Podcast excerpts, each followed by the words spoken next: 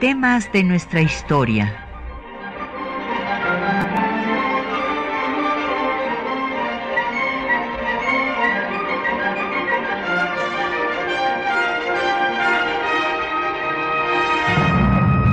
Un espacio que difunde el conocimiento del pasado para comprender nuestro presente. Programa a cargo de la maestra Patricia Galeana. Muy buenos días. Pues eh, un 10 de junio, hace 160 años, entraba el ejército francés al mando del comandante Forey a la Ciudad de México. Eh, después de haber pues eh, violado los convenios de la soledad y de haber sido detenidos por el ejército mexicano un año tras la batalla de Puebla del 5 de mayo de 62, el 10 de junio de 63 lograron tomar la Ciudad de México. Y bueno, pues eh, vamos a hablar entonces de cómo se gestó la intervención francesa y cómo concluyó, ya que eh, aunque Napoleón III creyó que esta iba a ser la página más gloriosa de su reinado, pues en 1867, en marzo de 1867, partirán de México los últimos efectivos del ejército francés después de haber estado cinco años tratando de acabar con la resistencia republicana. Bueno, pues vamos a entrar en materia. Eh, se ha dicho que geografía es destino. Y bueno, claro, el destino se, lo podemos cambiar, pero la geografía, vamos, no nos podemos cambiar de eh, casa, ¿verdad? No, no podemos cambiar a nuestro país de el este, lugar geográfico que tiene y desde luego es una posición geoestratégica privilegiada. Eh, pues fuimos eh, la frontera entre Iberoamérica y Angloamérica y esta situación pues ha tenido muchas implicaciones. Eh, por esta posición geoestratégica privilegiada, pues hubo un acoso internacional que impidió por eh, buena parte, por la, primera mitad del siglo XIX, eh, la formación del Estado mexicano. Hubo muchos proyectos de nación, varias constituciones, como ya hemos visto a lo largo de nuestros programas.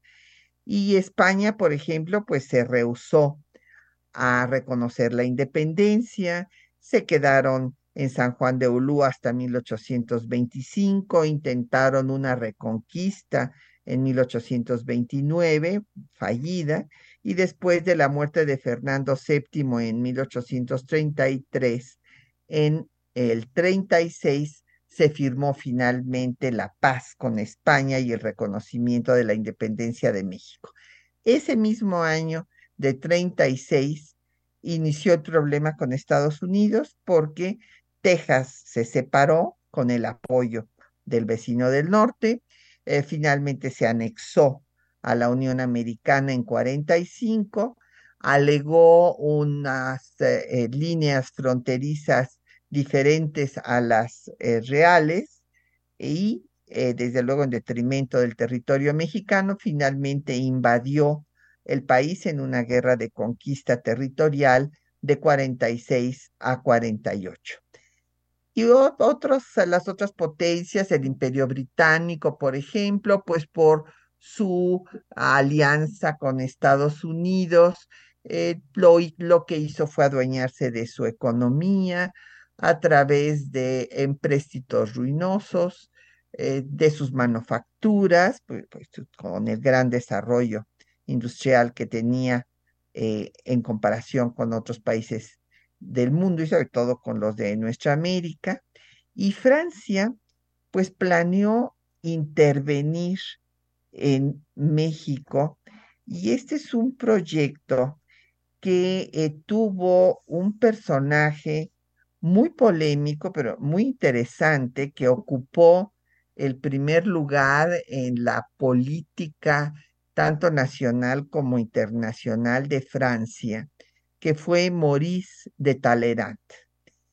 Este personaje que lo mismo, eh, pues, este, gobernó y participó en los gobiernos de la monarquía de antes de la Revolución Francesa, después participó en la Revolución Francesa a favor de la Revolución Francesa, después con el imperio, con Napoleón I, y todavía eh, fue ministro en la restauración con eh, Luis XVIII.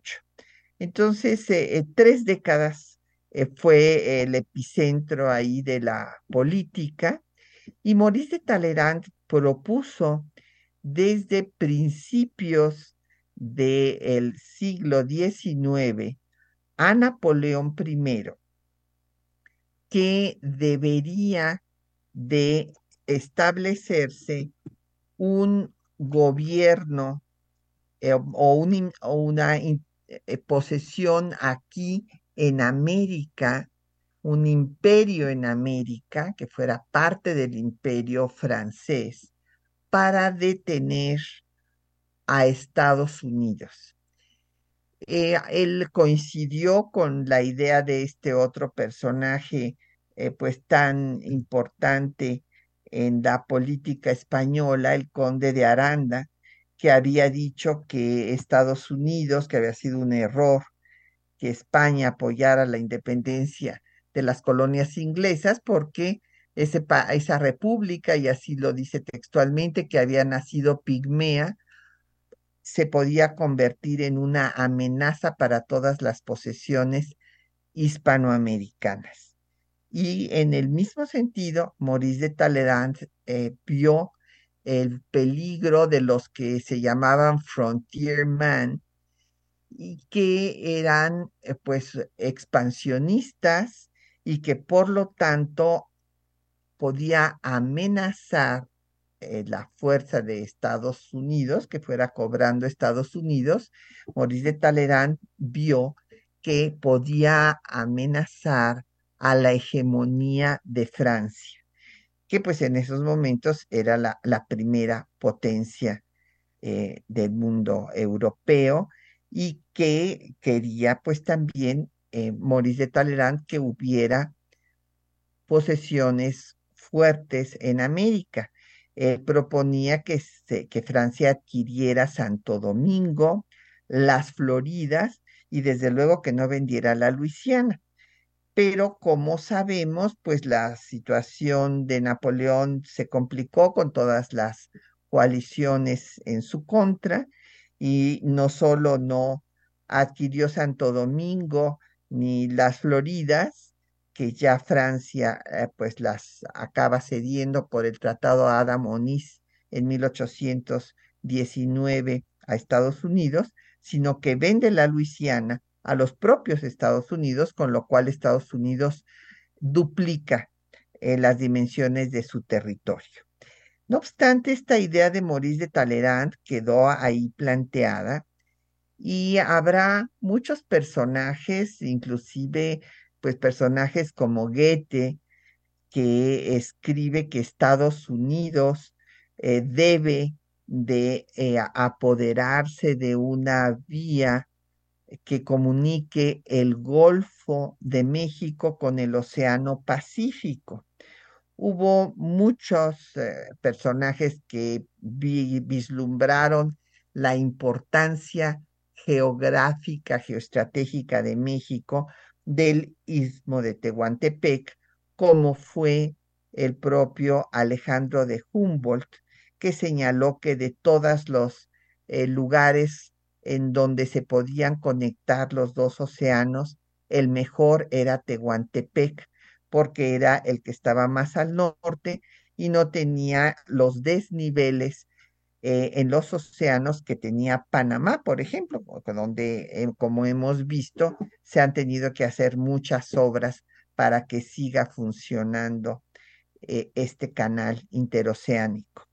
Entonces, por todas estas razones, pues se dio también por Francia la guerra de los pasteles cuando estaba gobernando Luis Felipe de Orleans, eh, que consistió en una eh, pues ocupación, en un bombardeo a Veracruz por parte eh, de una escuadra francesa, en donde venía el hijo de Luis Felipe de Orleans, el príncipe de Joinville. Sin embargo, Luis Felipe de Orleans no tuvo la fuerza como para emprender el proyecto de Talleyrand y el que sí lo va a hacer será Napoleón III.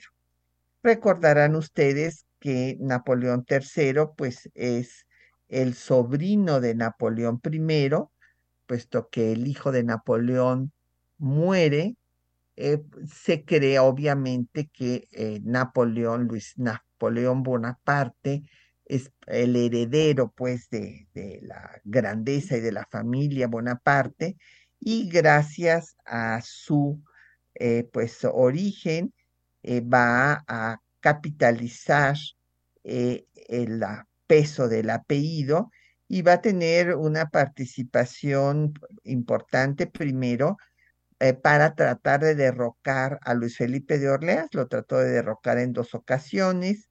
Eh, fue enviado a la prisión de Ham y ahí ya escribió de la necesidad de ponerle un dique a Estados Unidos en México, que era la vieja idea de Maurice de Talleyrand.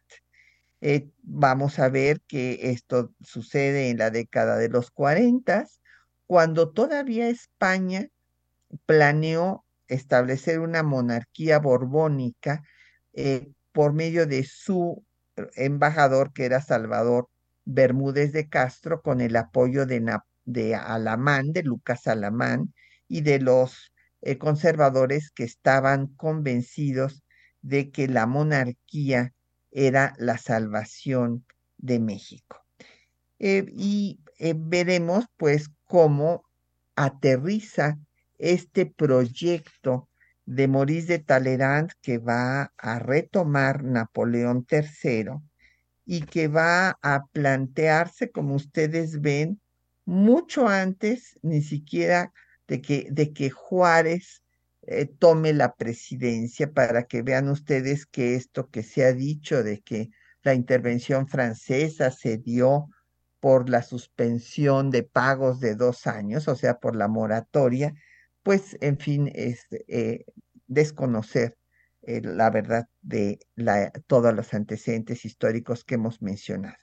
Vamos a hacer una pausa para escuchar eh, música, música del el disco precisamente de cancionero de la intervención francesa editado por el Instituto Nacional de Antropología e Historia, interpretado por Amparo Ochoa, entre otras eh, voces, y vamos a escuchar pues este canto liberal de las mujeres eh, que eh, se tradujo, empieza este cántico desde la propia guerra civil de reforma y después va a aparecer publicado en el periódico La Chinaca el 30 de junio de 1862, justo del momento del que estamos hablando, y lleva por título El canto de la Chinaca.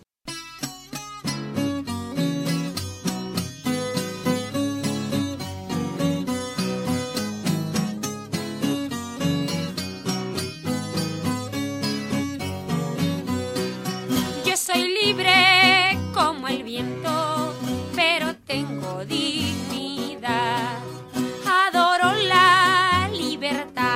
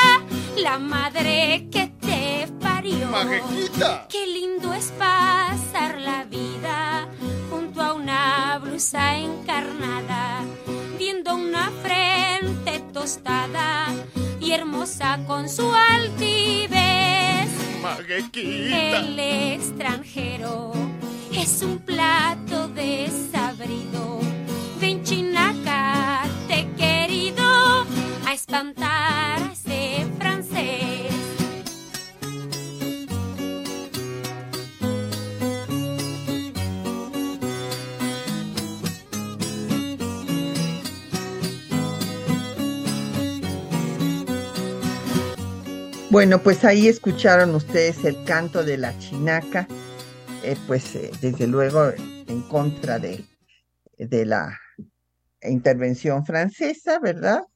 Y señalábamos que todavía en el 45 España está, alentó el establecimiento de una monarquía borbónica y ya en el 46 pues tenemos a Napoleón III haciendo planes sobre su eh, intervención en América, aunque todavía no se ha hecho del poder, pero por ejemplo escribe un folleto hablando del canal interoceánico, inclusive él eh, se estuvo en contacto con los nicaragüenses porque le iban a poner eh, Napoleón al canal interoceánico que se planeó por ellos hacer en Nicaragua, en donde Humboldt había dicho que era muy peligroso porque estaba erizado de volcanes y que por eso le parecía mejor hacer el paso interoceánico en Tehuantepec. Eh, y, y él proyecta Napoleón III este imperio mundial desde 1848, fíjense, eh, muchísimo antes de que, eh, pues, eh, una década antes de que vaya Gutiérrez de Estrada a pedirle su apoyo.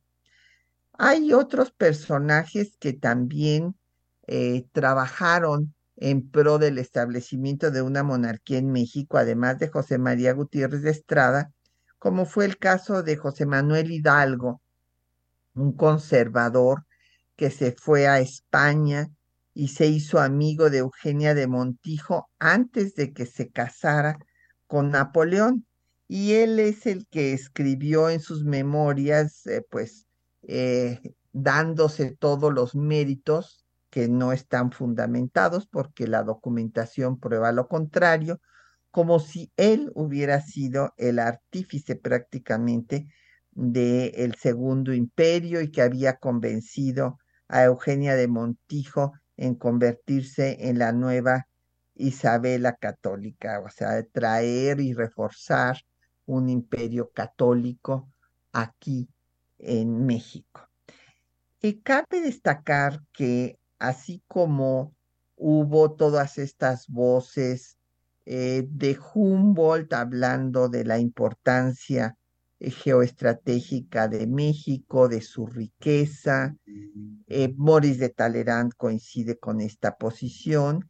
En 1851 eh, va a escribir Michel Chevalier, un científico francés, eh, Le Mexique, en donde eh, está de acuerdo con lo dicho por Humboldt de la riqueza del territorio mexicano y habla de la importancia de que se dé una unidad a la raza latina y que esta unión se logre con Francia a la cabeza.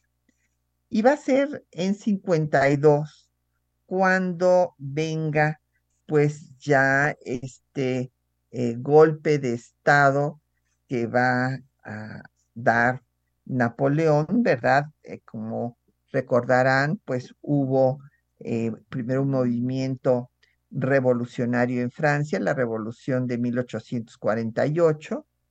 Había habido previamente la de 30, luego la de 48 triunfa y se establece la Segunda República. Y pues Napoleón con el peso de su apellido, va a formar parte de la República, va a ser el presidente de la República Francesa y después pues va a dar un golpe de Estado, eh, disminuyendo el legislativo, creando un Consejo de Estado a modo y eh, pues coronándose emperador coronándose Napoleón II. Inclusive cabe la pena destacar que este ejemplo le parecía muy interesante a Santa Ana, que le hubiera gustado hacer lo mismo. Eh, después Napoleón eh, justificó este cambio de acabar con la República y restablecer al imperio por medio de un plebiscito que fue lo que también planeó hacer Santa Ana aquí en México. Eh, ¿Se acuerdan ustedes que Santa Ana llega a su último gobierno en 1853? Alamán y los conservadores monarquistas lo llaman con la idea de que pacifique al país, pero no para que él sea el emperador, sino para traer a un emperador, como se decía, de verdad, de una casa dinástica europea. Y entonces, ante esta situación, pues se necesitaba Santana porque era el que controlaba la tropa. Ya saben que no le gustaba gobernar, sino nada más tener el poder y que lo vitorearan en campaña. Y eh, Alamán muere en 54 y entonces Santa Ana queda sin pues el eh, estadista el que lo podía dirigir y llega a contemplar, como les digo, la idea de coronarse Antonio I. Pero se atraviesa la revolución de Ayutla, la revolución liberal de Ayutla, que acaba con su gobierno y que da entrada a esta tercera generación de liberales que va a ser la constitución de 57, primera que no establece la intolerancia religiosa y que por ellos desata la guerra civil de tres años que se va a continuar de eh, la intervención francesa. ¿Por qué? Porque en el momento más eh, eh, difícil de la guerra, en el 59, la guerra pues primero en el 58 tuvo puros triunfos para los conservadores porque ellos tenían al ejército por una parte y por otra el financiamiento de la Iglesia Católica. Pero en el 59 se va a dar un equilibrio de fuerzas. Empiezan a tener victorias los liberales y es en ese 59, a principios de ese año, cuando José María Gutiérrez de Estrada, este yucateco que había sido federalista y que en 1840 había publicado una carta pública eh, hablando de que México debía este, ser una monarquía, porque si no iban a, y, esto pues fue casi un terrible vaticinio, porque lo escribió en 40 y eh, él advirtió que si no se establecía un gobierno fuerte y él consideraba que el único gobierno fuerte podía ser una monarquía eh, con un príncipe de una casa dinástica europea, la bandera de las barras y de las estrellas iba a ondear en Palacio Nacional. Y lamentablemente, pues, lo tuvo razón en este sentido, que en 1848, en efecto, eh, ondeó eh, la bandera de las barras y de las estrellas en Palacio Nacional en la guerra de conquista territorial. Entonces, eh, Gutiérrez de Estrada desde ese momento se fue a Europa, estuvo pues primero trabajando eh, para lograr su objetivo en la corte española, no logró, ahí pues no tenía la fuerza en ese momento la monarquía española para hacer semejante hecho, aunque hubo el proyecto del 45, este no fructificó, el de el embajador Salvador Bermúdez de Castro, y entonces se fue a Francia, con el que en ese momento pues era el líder de la política europea. O sea, Napoleón había participado en la guerra de Crimea, había apoyado a los turcos en contra de Rusia eh, por el dominio de los Balcanes, era eh, pues un eh, personaje de una gran fuerza política y pues hubo varias voces, inclusive antes de Gutiérrez de Estrada, que le aconsejaron o le sugirieron a Napoleón que salvara, que salvara a México de los Estados Unidos. Y es que acuérdense que esto tiene lugar después del 48, cuando ya Estados Unidos le ha quitado a México más de la mitad de su territorio, que es cuando cobra gran fuerza la idea de establecer una monarquía. Entonces, tanto diplomáticos, eh, pues eh, franceses como el marqués Radepont o diplomáticos mexicanos como Tomás Murphy le habían hecho este comentario que estaba totalmente de acuerdo con lo que el propio Napoleón había planeado una década antes. Y fue pues Gutiérrez de Estrada, eh, gracias a la intermediación del el hijo de Metternich, que era el representante de Austria, que tuvo una reunión con Napoleón III y le pidió la intervención en México para establecer un imperio, un segundo imperio.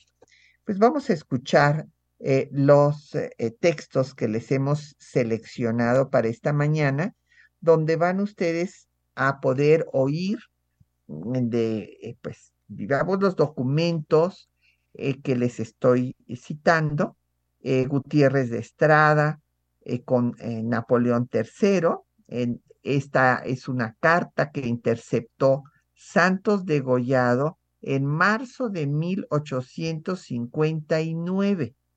O sea que el gobierno constitucionalista liberal de Juárez tuvo conocimiento desde entonces que los conservadores habían pactado ya la intervención de Francia. Y escucharán también pues el proyecto del Imperio Mundial de Napoleón, de la unión de la raza latina, coincidiendo con las ideas de Maurice de Talleyrand y de Michel Chevalier, y después cómo eh, lo que no van a cobrar conciencia estos conservadores, monarquistas, clericales, es que Napoleón es, aunque sea un autócrata, de estirpe liberal. Y entonces, pues el comandante en jefe, Forey, que toma la Ciudad de México un 10 de junio hace 160 años, pues eh, quiere que haya, eh, declara que debe de establecerse la libertad de cultos, que es precisamente lo que no querían los conservadores ni los monarquistas, que eran clericales y eh, pues esto eh, causa una gran decepción. Luego escucharán ustedes cuáles son las instrucciones que le da Napoleón a Maximiliano sobre el establecimiento de una dictadura liberal y cómo eh, pues finalmente tiene que sustituir a Forey porque el clero pues se confronta con él por sus ideas liberales y Bazén da un informe sobre cómo eh, pues el clero básicamente el arzobispo Labastida está interfiriendo en la política liberal de Maximiliano y finalmente como Napoleón decide eh, retirarse de México y eh, pues Maximiliano se queda, claudica a la política liberal y pues será finalmente ejecutado el 19 de junio de 1867 y esta intervención de Francia en México será el inicio del declive del imperio napoleónico, será el Waterloo de Napoleón III, pero su término eh, Latinoamérica pues quedó hasta nuestro presente. Escuchemos.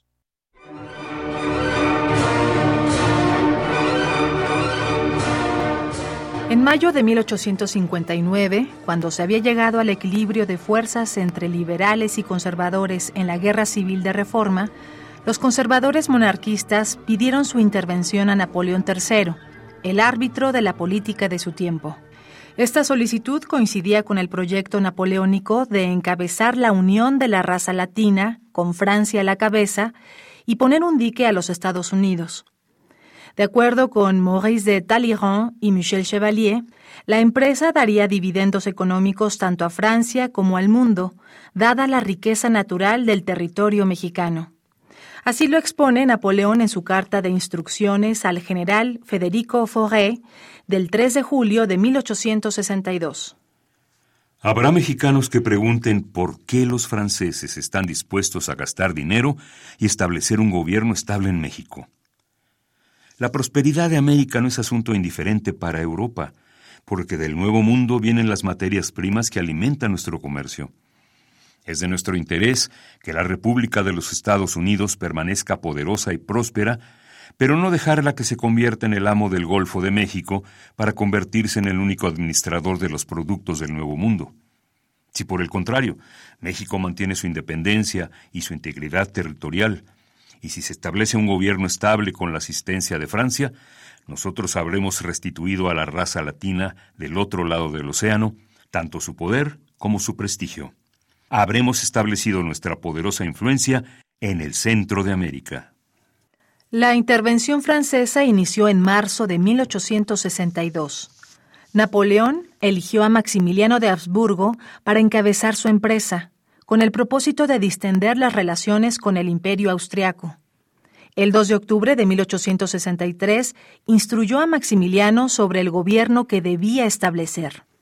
No se puede regenerar con libertad parlamentaria a una nación hundida en la anarquía. Lo que México necesita es una dictadura liberal, un poder fuerte que proclame los grandes principios de la civilización moderna, como la igualdad ante la ley, la libertad civil y religiosa, la probidad en la administración y la rectitud de la justicia.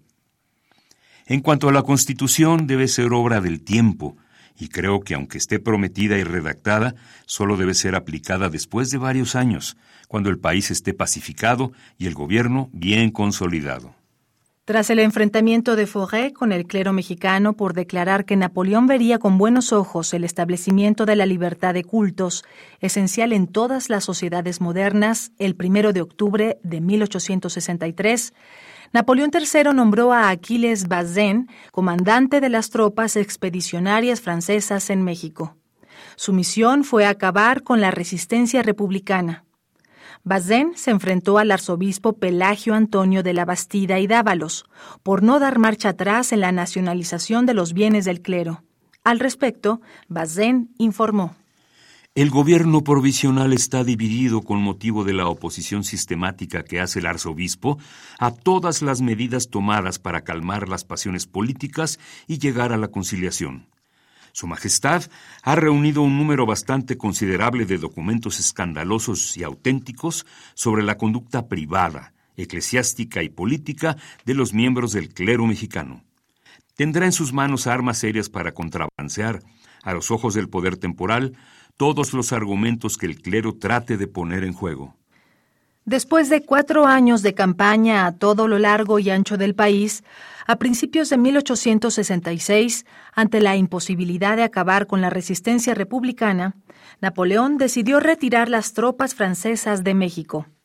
En enero de 1867, Bazin propuso a Maximiliano que abdicara y regresara a Europa con él. Me parece imposible que Su Majestad pueda continuar gobernando el país en condiciones normales y honrosas para su soberanía, sin descender a la categoría de un jefe de banda, y es preferible para su gloria y su defensa que Su Majestad haga entrega del poder de la nación. Sin embargo, los conservadores mexicanos convencieron al emperador de permanecer en el trono. El imperio sucumbió y el emperador fue fusilado el 19 de junio de 1867. La que consideró que sería la página más gloriosa de su reinado fue el inicio de la caída de Napoleón III. Paradójicamente, prevaleció el término Latinoamérica, que recuerda el proyecto napoleónico.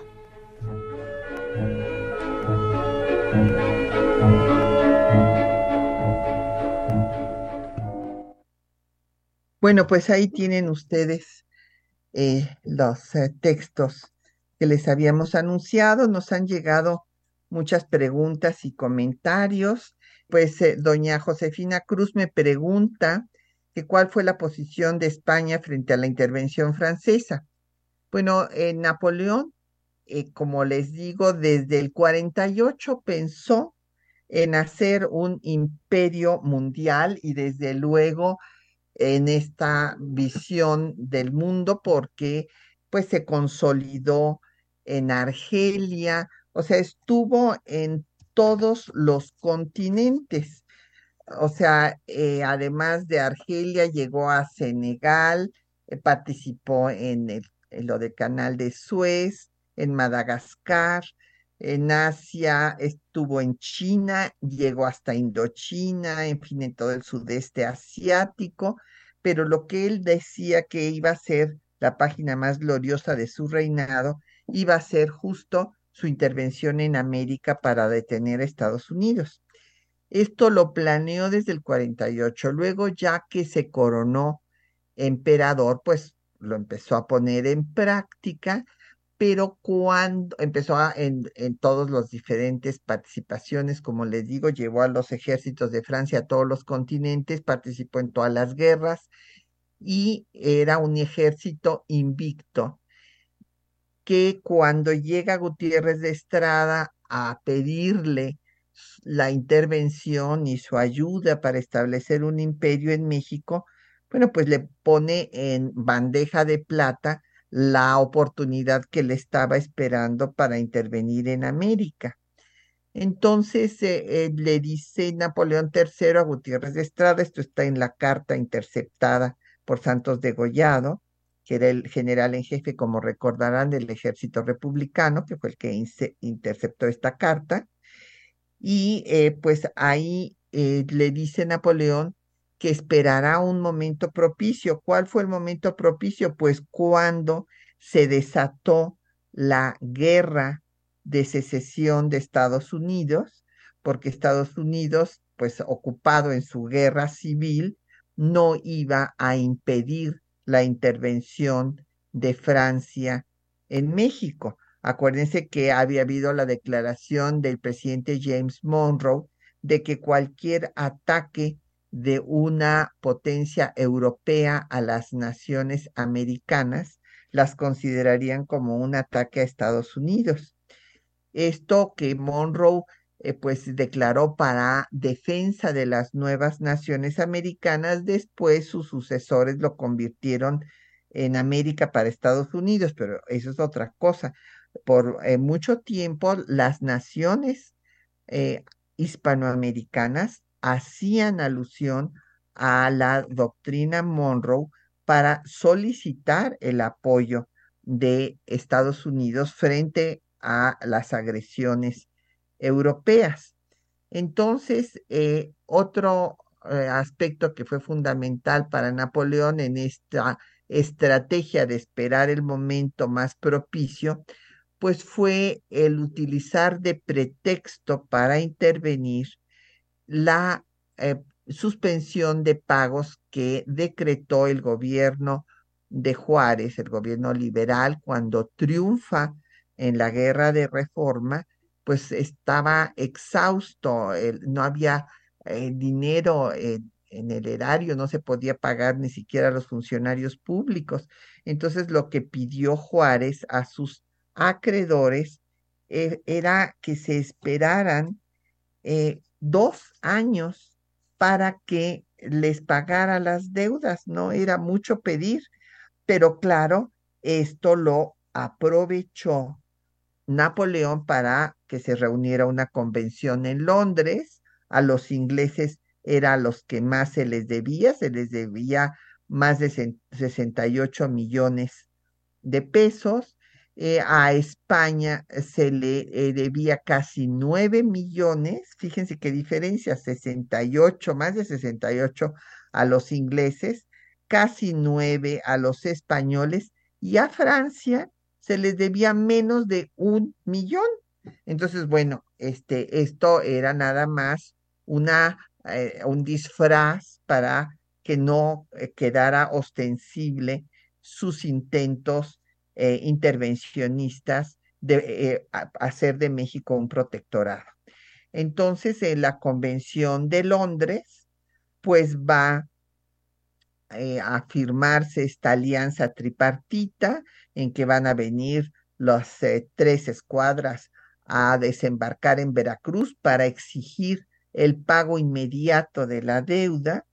Eh, Juárez se entera de todo esto y entonces, eh, gracias a un magnífico diplomático, un héroe de la diplomacia mexicana que muere de, de pulmonía yendo de una capital a otra entre París, Madrid y Londres para tratar de detener la intervención francesa y él le avisa de todo lo que está sucediendo a Juárez y Juárez deroga la suspensión de pagos.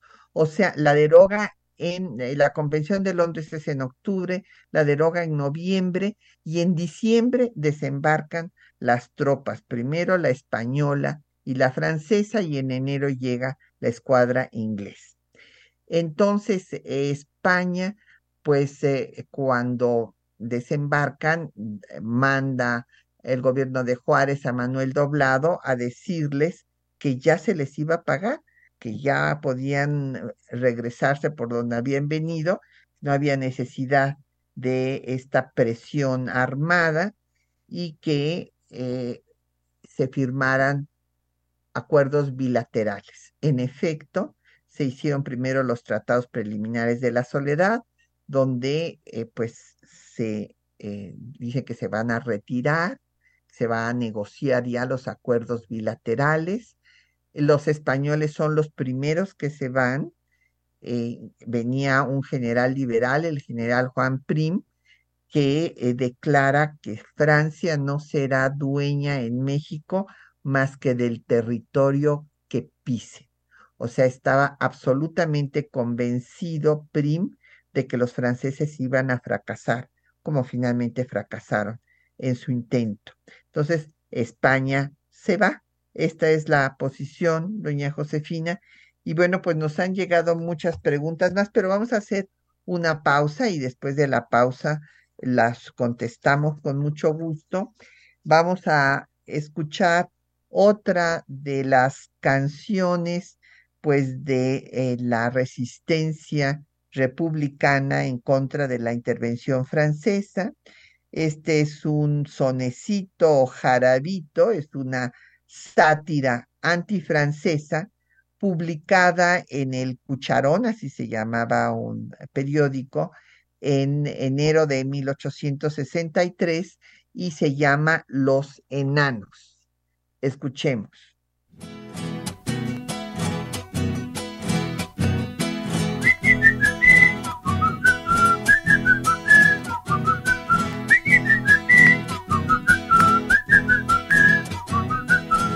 Franchutes ya se enojaron. Porque a su nana la pellizcaron. Padece insomnios, Monsieur Forey. Porque su triunfo no tiene fe. Y mientras tanto, ¿qué es lo que hará? Monsieur Botella toma coñac.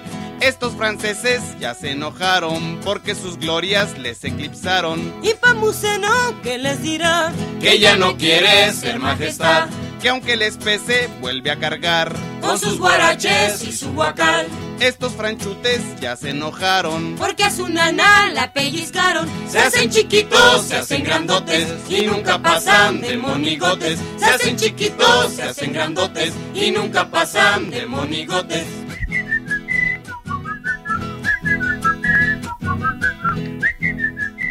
Bueno, pues ahí escucharon esta sátira antifrancesa y pues voy a, tratar de dar respuesta a todas las otras preguntas y comentarios. Eh, Viviana Cruz eh, nos pregunta que si veo, hay algo que haya quedado positivo de la intervención francesa. Bueno, pues no, no precisamente nada positivo. Lo único que yo decía, o sea, pues lo que sucedió fue que quedó de manifiesto después de este fracaso, en primer lugar, que los conservadores, monarquistas y clericales, pues se pusieron en manos de un liberal, que era Napoleón III, que puso a otro liberal, que era Maximiliano de Habsburgo, lo cual pues fue una contradicción total, porque ellos lo que querían era el establecimiento de un segundo imperio, pero un imperio que derogara todas las leyes de reforma, que les regresara sus bienes a la iglesia, que estableciera la intolerancia religiosa. Y justamente, pues lo primero que hace Forey cuando entra a la Ciudad de México hace 160 años, es decir, que Napoleón III verá con muy buenos ojos que se establezca la libertad de cultos, principio esencial de las sociedades modernas. Entonces, bueno, como se imaginarán, esto causa un revuelo terrible. Este Ormaechea, que era el obispo de la regencia, porque todavía no llegaba la Bastida, que había estado con el Papa Pío IX, eh, protesta, hay eh, un desencuentro, más bien choques. Los choques llegan a tal punto que la Iglesia Católica decide cerrar las puertas, ya ven que esa es una arma que siempre han usado en momentos extremos, eh, cerrar las puertas de los templos para que los franceses no puedan ir a misa.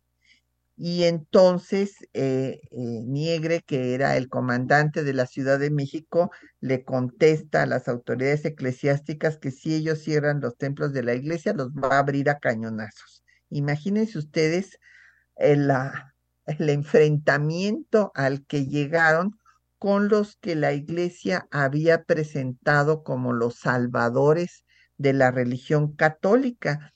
Eh, ya les he referido que cuando ganaban los franceses había repiques de campanas. Bueno, al propio Forey, antes de que llegara a la Ciudad de México, cuando toma Puebla, pues eh, no solo hay repiques de campanas, le hacen un tedeum y lo reciben bajo palio. Entra este, desde el atrio, va eh, eh, bajo palio como si fuera la máxima autoridad que venía, decían ellos, a salvar a la religión católica que supuestamente Juárez estaba combatiendo, cuando esto era totalmente falso.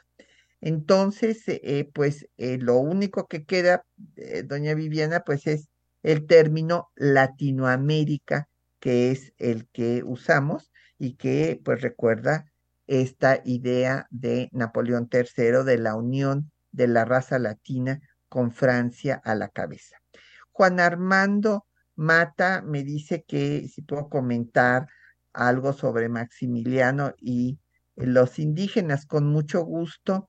Juan Armando, eh, Maximiliano tuvo una gran conciencia y hay correspondencia que él intercambia con Leopoldo de Bélgica, eh, que pues era su suegro, el padre de Carlota y un gran político. Y Leopoldo de Bélgica le dice que los verdaderos dueños de estas tierras son los indígenas y que debe de gobernar para ellos y ganarse su simpatía. Entonces esto es muy interesante porque Maximiliano, convencido de esta idea, será el primer gobernante que publique sus decretos en lengua indígena, en náhuatl. Eh, esto eh, pues es muy interesante, inclusive mi querido maestro, el doctor Miguel León Portilla, escribió un eh, texto sobre este tema. por otra parte, quiero mm, pues responderle a doña Emma Domínguez, que si algún heredero de Maximiliano ha buscado ocupar el trono de México. No, bueno, acuérdense que Maximiliano y Carlota no tuvieron hijos, por eso habían adoptado a los hijos de Iturbide, porque sí se establecía una monarquía hereditaria. Y, lo que fue eh, para mí un descubrimiento es que cuando se cumplió el eh, centenario, eh, del bicentenario, perdón, bicentenario de la ejecución de Maximiliano, hubo una misa en San Ignacio de Loyola, en las Lomas, en donde eh, un descendiente de los Habsburgo, Carlos de Habsburgo, estuvo ahí en esa misa y ahí me enteré que había, yo no estuve en la misa, pero alumnos míos sí, y me dieron el informe de todo lo que pasó ahí. Y me enteré que había un eh, grupo que circula en las redes sociales que se llama Monarquía Mexicana. Esto, eh, en fin, para mí fue todo un descubrimiento, no, nunca creí semejante cosa. Bueno, don Jorge Morán me pregunta de un tema que eh, pues no está relacionado con lo que estamos tratando, que son los tratados de Bucareli, que no son tratados, sino fueron unos acuerdos que se dieron en el gobierno de Obregón, porque Estados Unidos estuvo siempre en contra, y bueno, no solo Estados Unidos, los diferentes empresarios eh, europeos también que tuvieron concesiones petroleras durante la dictadura porfirista, pues no querían aceptar la constitución de 17. Ese es el tema don Jorge, que lo veremos en otra ocasión. En los minutos que nos quedan, pues quisiera yo eh, señalar, pues, cuáles fueron las características que va a tener esta intervención francesa en México. Primero que nada, hay que recordar que a diferencia de la guerra de conquista territorial que Estados Unidos infligió a México, en donde si bien eh, se adueñaron de puertos y pues vino una escuadra de Zacarías Taylor desde el norte hasta la Ciudad de México y otra de Veracruz, de Scott, que fue el que toma primero la Ciudad de México, hubo muchas regiones del territorio nacional donde no hubo eh, miembros del ejército estadounidense, mientras que la ocupación de cinco años de los ejércitos franceses pues llegaron a todas partes. Primero estuvo pues eh, de la Gavier como comandante de los franceses, eh, el conde de Lorenzé, que era Carlos Fernando Latril, que es el que perdió la batalla del 5 de mayo.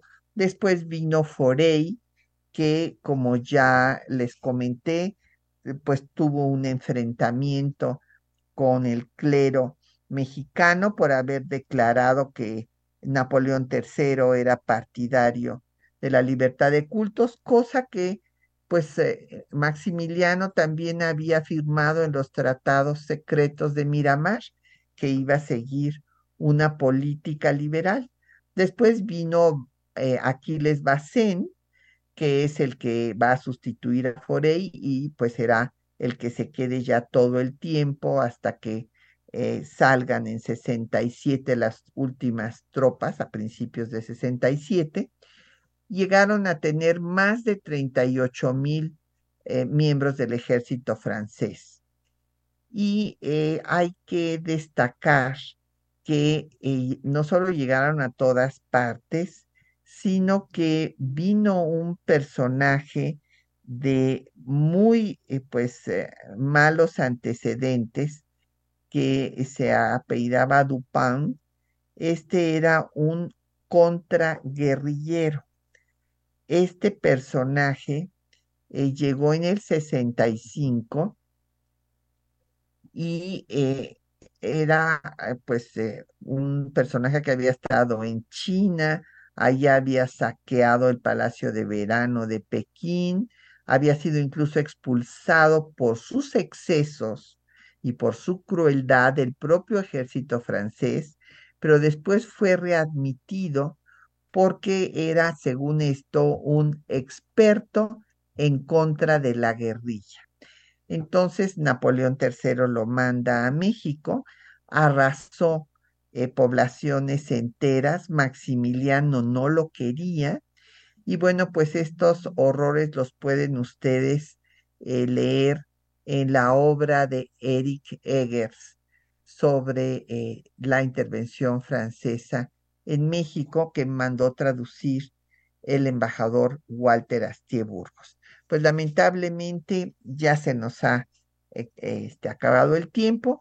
Cabe decir que esta intervención hizo que se cohesionara el pueblo de México en contra de la dominación extranjera y a favor de la República, como veremos en otros programas. Por lo pronto, pues agradecemos a nuestros compañeros que lo hacen posible, eh, María Sandoval y Juan Stack en la lectura de los textos, Isela Villela en la producción, en el control de audio Socorro Montes, en la producción del programa Quetzalín Becerril, en los teléfonos Jocelyn Hernández y en los micrófonos Patricia Galeana se despide hasta dentro de ocho días.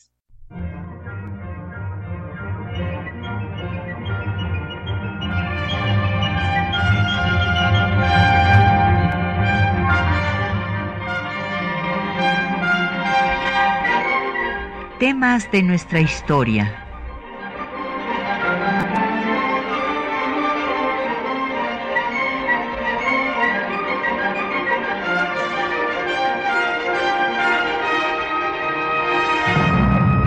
un espacio que difunde el conocimiento del pasado para comprender nuestro presente. Programa a cargo de la maestra Patricia Galeana.